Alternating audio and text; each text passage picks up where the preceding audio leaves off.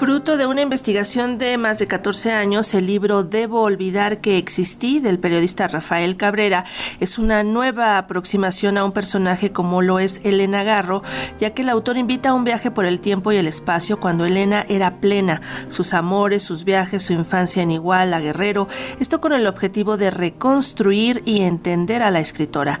Debo olvidar que existí es editado por el sello Debate y para platicarnos de este trabajo damos la bienvenida en videollamada a Rafael Cabrera. Muy buenos días, Rafael, ¿cómo estás? Hola, muy buenos días y muchas gracias por tenerme aquí. Buenos días al auditorio, ¿cómo están? Gracias. Pues tienes un personaje muy importante, Elena Garro es una de las letras más importantes de, México, de su tiempo, pero que también fue vilipendiada y que le pasó factura todo lo que vivió en el 68 esta mujer. Bueno, son varios los factores.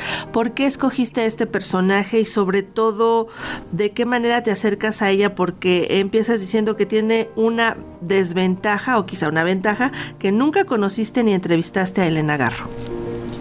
Sí, bueno, es, es, una historia que para mí llegó desde, pues, más o menos por el 99, 98, ¿no? Yo era un adolescente en el que, pues, eh, estaba estudiando la preparatoria básicamente y cierto día, siempre lo voy a contar, eh, estaba viendo un programa del Canal 11 de rock mexicano, eh, Sónicamente se llamaba, y ahí apareció este, Julieta Venegas, yo soy un gran fan y pues tal vez mucha gente pueda decir, ay, Julieta Venegas una cantante pop, ¿no? Qué frivolidad, pero creo que quienes en realidad la seguimos nos hemos dado cuenta que es una lectora voraz, ¿no? Salvaje, es una lectora impresionante, ella misma decía, ¿no? Que si no le hubiera gustado ser música hubiera sido maestra de español ¿no? De literatura. Y ella ahí mencionó su interés por Garro, por Carmen Boullosa, por escritoras latinoamericanas. Y pues yo era un adolescente, 15, 16 años, y dije, a ver qué es eso, ¿no? Este, realmente nunca había oído este personaje. Y a partir de ahí me empecé a acercar, ¿no? Entonces finalmente empecé como una especie de adolescente que, que se va acercando a un personaje y poco a poco fue madurando la idea de hacer pues una investigación mucho más seria, ¿no? Digamos que pasé de ser el fan lector a ser un investigador como pues muy clavado sobre el personaje y me interesó pues me di cuenta de que había mucha desinformación en torno a ella, ¿no? Yo estudié periodismo, entonces pues de algún modo eh, la convertí en mi objeto de estudio y era como darnos cuenta de que había muchos lugares comunes en torno a Elena, ¿no? Esta mujer loca, eh, la malinche, ¿no? Casi casi la traidora, la ex esposa de paz problemática eh, y cosas así, ¿no? Y o su polémica participación en el 68 sin que nada más allá ahondara sobre lo que estaba pasando en el, o el, qué había pasado en el personaje, ¿no? Yo la conocí recién que había fallecido, entonces entonces, de algún modo fue de, ok, tengo que resolver estas preguntas, ¿no? Que a mí me están eh, sacudiendo. Y de algún modo ese es el libro. Y ahora lo, curioso es que pues mucha gente que actualmente está conociendo a Garro y, que está pues acercándose a su obra, eh, extrañamente y que es como un pequeño daño colateral, pues terminan como consultando mi libro, ¿no? Entonces casi todos los días a veces tengo mensajes de gente diciéndome, pues gracias por haber hecho ese libro porque responde, ¿no? Las preguntas que toda persona quizá tenía como en torno a Elena Garro y creo que pues en ese aspecto he sido muy afortunado.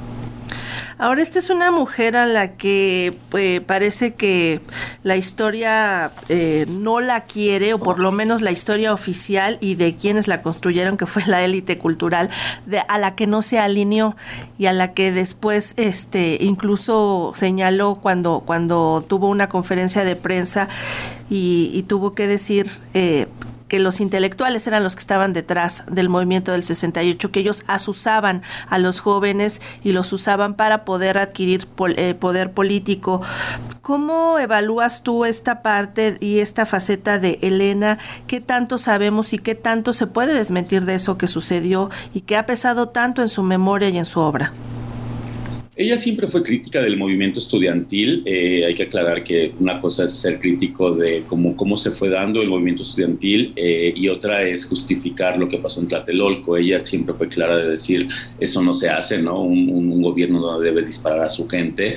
Eh, eso es como muy claro, ¿no? Pero pareciera que con lo que ella o dijo o supuestamente dijo estaba justificando la masacre, ¿no? Y, ¿no? y, y eso es falso. Ella en varias entrevistas dijo eso estuvo mal, ¿no? Pero aún así ella sí dejó claro eh, que para ella el movimiento estudiantil era una, digamos, una movida muy en la cúpula del PRI en cuanto a intelectuales tratando de imponer a un candidato presidencial, a Martínez Manatú, eh, con el interés de Carlos Madrazo de serlo, ¿no? El expresidente del PRI, y con el propio Echeverría, pues como secretario de gobernación, ¿no? Entonces ella siempre tuvo muy claro de que el, el 68 pues fue una especie de conflicto eh, interno muy al nivel de pues definir las, las candidaturas presidenciales y que los jóvenes estaban siendo asusados eh, dentro de eso, ¿no? Ella decía, están usándolos como carne de cañón. Y evidentemente ella no solo lo dijo después del 2 de octubre, ella publicó incluso artículos previos al movimiento, bueno, durante estaba eh, en curso el movimiento, ¿no? Que hay que recordar que empieza el 22 de julio y termina pues el 2 de octubre de algún modo, pero a lo largo de, digamos, esos tres meses casi, pues ella siempre fue muy crítica del movimiento, ¿no? Ella, eh, pensemos que es una de esas eh, intelectuales, escritoras mexicanas del siglo XX, que pues de algún modo son producto de la Revolución Mexicana o que están ligadas a ello, ¿no? Como Paz, como Campobello, como Rulfo, todos tienen algún vínculo, ¿no? Finalmente con la Revolución Mexicana o es producto de ello. Entonces ella tenía una visión pues un tanto... Eh, de mucho respeto, digamos, hacia Madero, hacia los villistas, ¿no? Etcétera. Entonces, cuando ella se entera un poco del movimiento estudiantil, dice, pues esto no es una revolución, esto no es, no lo entiende, ¿no? Quizás simplemente por sus posturas, ella lo rechaza, ella dice, pues no, esto no es una revolución, no es nada, y siempre fue muy crítica. Entonces, pues el 5 de octubre, ya una vez que pasa la matanza de Tlatelolco, pues el líder estudiantil, Carlos eh, Sócrates, Amado Campos Lemus, pues lo acusa, ¿no? Dice que Elena Garro, Carlos Madrazo y otros estaban intentando tomar el control, es decir, como desviar la atención a que esto era un conflicto absolutamente político. Y la reacción de Elena es decir, pues no fui yo, fueron los intelectuales los que estaban ahí diciendo.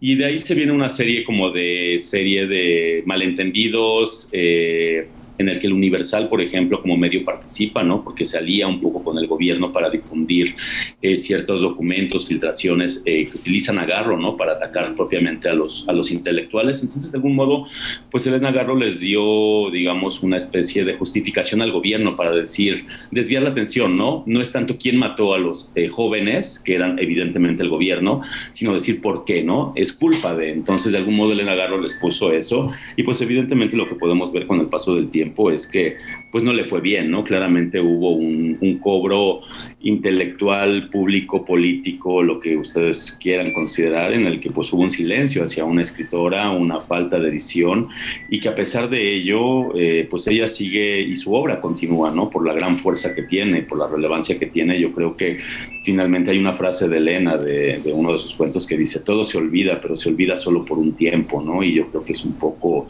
eso, saber que hay cosas inevitables dentro del tiempo que eventualmente van a ocurrir o van a volver.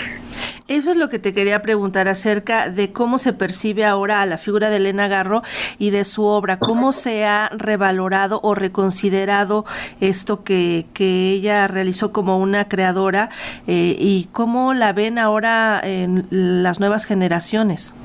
Creo que es muy interesante esa parte porque de algún modo eh, estos lugares comunes ¿no? que se han quedado en el, el largo del paso del tiempo de, de, Garro, ¿no? de la Malinche, la Traidora, etcétera, pues corresponden quizá a una generación un poco ya mayor, ¿no? quizá gente que sí tuvo que vivir lo del 68 y claramente pues es muy respetable, ¿no? ellos lo vivieron de, de primera mano, pero lo cierto es que también eh, creo que estas visiones pueden ser pues revaloradas o reestudiadas, ¿no? y yo creo que pues finalmente yo nací en el 83, 15 años después del 68, entonces de algún modo pues yo pertenezco a otra generación en el que realmente mi abordaje hacia Elena fue la obra y tratar de entender el personaje. Y ahora creo que, y ahorita pues si somos honestos, desde hace unos cinco años vivimos en una época en la que pues digamos, nos guste o no eh, el abordaje que haya, pero finalmente el feminismo, ¿no? Y todo esto eh, es parte de la, de la agenda pública, ¿no? Nos pueden gustar cómo lo abordan ciertas personas, otras no, más radicales, lo que sea, pero finalmente ya forma parte de, nuestra, de nuestro día a día, ¿no? Por así decirlo. Y creo que dentro de eso Elena Garro ha tomado una fuerza porque finalmente,